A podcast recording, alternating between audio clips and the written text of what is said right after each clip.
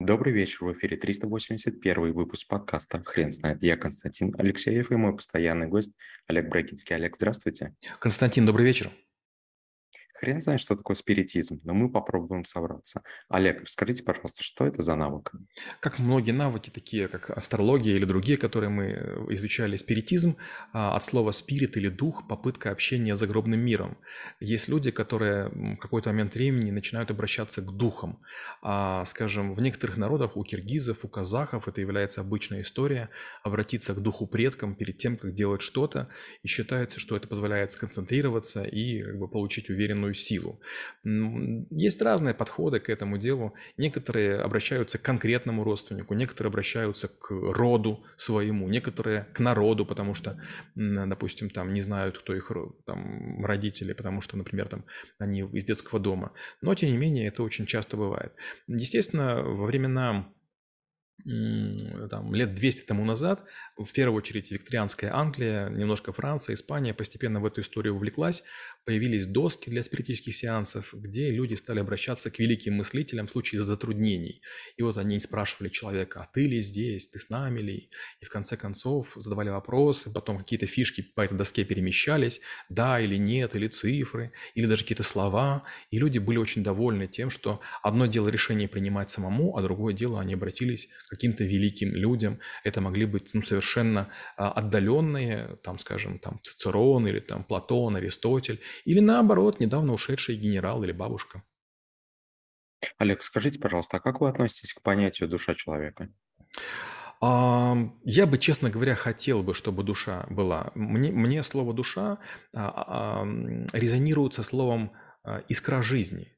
То есть, да, есть тело, но если вот, допустим, человек находится в коме, в нем чего-то не хватает.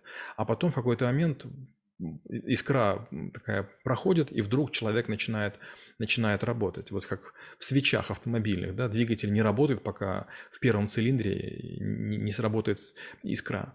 А был такой Рене Декарт, это ученый, который придумал декартовые координаты x, y и z.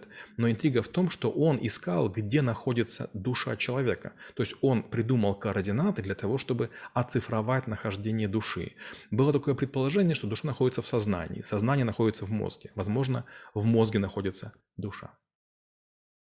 Олег, а как вы относитесь к тем необычным примерам, которые вроде как существуют э, на, на примере там, некоторых роликов Ютуба, которые действительно а, при первом взгляде можно сказать, что это, ну, не знаю, имеет ли место быть такие, такие примеры?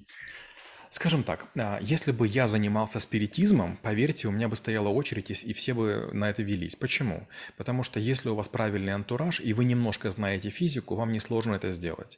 Например, перемещая какой-то магнит, а это может делать удаленно. Две системы таких, знаете, а, колесики, тросики, и вот как бы одна по горизонтали таскает, вторая по вертикали. Вы можете все что угодно делать. Сверху размещаете какую-то газоразрядную лампу, и в нужный момент будет бить молния в то, в то место, где вы там или ваш помощник передвинул какую-то механическую шайбу под доской спиритической.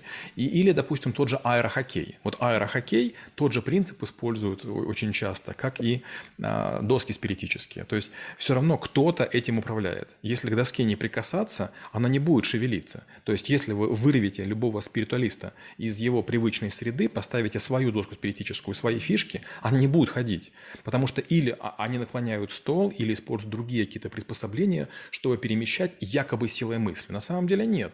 Микродвижениями обычно помощник руководствуется для того, чтобы передвинуть элемент в нужное, в нужное место. Опять же, знаете, вот есть а, много таких вот теорий, да, в том числе спиритизм или спиритуализм.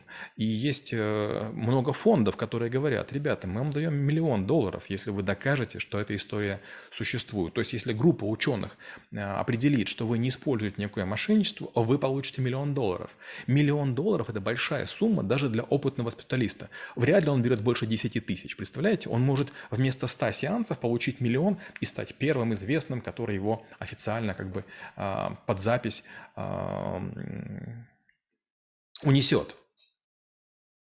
Да, может быть, это вопрос про те самые уровни, о которых мы говорили на астрологии в предыдущем подкасте. А, Олег, расскажите, пожалуйста, какие детали о спиритизме все-таки нужно знать трэблшутеру? Ну, первое, нужно внимательно слушать, к кому тяготеет человек. Допустим, человек на полном серьезе говорит, я бы спросил бы дух Сталина, или дух Наполеона, или дух Троцкого, или дух Че Гевары. О, понятно, значит, если мы услышали чью-то фамилию, это повод перечитать важнейшие труды, чтобы понять мировоззрение. Ведь если есть такой вот человек, такая референтная личность, на которую равняется а, наш а, клиент или заказчик, ну почему бы этого не делать? Я часто бывает такое, что говорю своим клиентам или заказчикам некие афоризмы или любимые слова их э, персонажей, и тем самым мы цементируем наши отношения. Получается, одно дело – это психология, уговорить человека, давай сделаем проект, а другое дело – решить. Вот очень часто стартаперы или а, какие-то инженеры, изобретатели настолько увлечены своей идеей, что они надеются, что в нее влюбятся. Влюбляются не в идеи, влюбляются в людей. И если вы найдете общий язык, вы из одного, из одного аула, или вы одинаково понимаете астрологию, или вы верите, что можно обратиться к духу, там, не знаю, Эйнштейна, вот тогда у вас возникает некая химия, доверие, и повышается вероятность, что, возможно, вы сделаете какое-то великое дело. Олег, расскажите, пожалуйста, были ли в истории попытки а, спиритологов а, доказать научному миру, что их методы работают? И если был такой контакт, то скажите, пожалуйста, а, об их последствиях. Да, конечно, таких много случаев задокументированных, но, как правило, они начинались не потому, что спиритуалисты хотели а, продемонстрировать, а потому что на них наседали ученые. То есть бывали случаи, когда друзья, знакомые или родственники химиков, физиков, математиков попадались на эту удочку, потом следовала некая ошибка, потеря денег и так далее, и тут возникал вопрос, а почему? Вот, кто вам дал совет? Всплывали фамилии, фамилии известных спиритуалистов. Многие из них бежали сразу же после того, как э, обманывали королев а, дворца или королев, эм, жителей дворца или аристократов. И за ними гонялись по Европе, их очень часто наказывали, но бывало такое, что они, опять же, с помощью своего спиритуализма или входили в доверие каким-нибудь а, священникам или а, к тюремщикам или к руководителям тюрьмы и таким образом сбегали. Олег, расскажите, пожалуйста, примеры из своей практики, когда вы сталкивались с клиентом или коллегой, который на полном серьезе рассказывал вам такие истории, после которых вы решили, что это все все-таки навык, и к нему нужно подготовиться как минимум там несколькими слайдами презентации. У меня был клиент в Америке, и когда мы к нему приехали, э, мы были в том числе у него дома на ранчо в Техасе, я вдруг обратил внимание, что у него на кухне на очень видном месте висит доска – на доске есть всякие кружочки, циферки и так далее. Я сразу подумал, интересно, это или лото, или какая-то такая штука спиритуалистическая. И вот какой-то момент времени мы там что-то разговаривали, и он вдруг начал говорить о вине, что он чувствует, что североамериканские индейцы как бы до сих пор мешают как бы его ранчо, его там выпасу лошадей, выгону, выгону животных, как бы вот как бы их убили, тут недалеко были битвы, и поэтому он, значит, общается с местным вождем, он назвал даже его имя, там не, не, неважно, там какое-то белое перо, длинное перо или там какое-то индейское перо. Я подумал, о, как интересно. Я говорю, слушай, ты знаешь, мне эта тема очень интересна, давай и мы с тобой то же самое. Что вы думаете вечером? Я уже думал, что, а мы выпили пиво. Я думаю, ну, как бы все, пора ложиться спать. Он говорит, ну что, пойдем? Там такая-то звезда блеснула, меня вождь зовет, елки-палки. Спускаемся в обычный погреб, обычный бетон, там обычный стол, два стула, горит свечка, ну просто как в плохом дешевом кино. Он кладет эту, значит, штуку, взрослый мужчина, мы такой очень, такой, э, как бы представительный, такие грубые черты лица, обветренные, а мне было лет, ну не знаю, там 24-25, он берет меня за руки, мне от страха прям аж плохо стало, то есть он крупнее меня намного, я такой весь такой какой-то маленький по сравнению с ним, щупленький, он такой здоровый, такой крутой ковбой, и значит, начинает обращаться к какому-то значит, индейцу на чисто английском языке современном.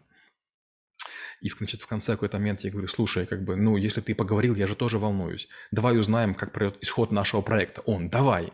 И как бы уже было очевидно, что не важно, что ответит вождь, он как бы, он оценил как бы мое желание общаться с его невидимым другом.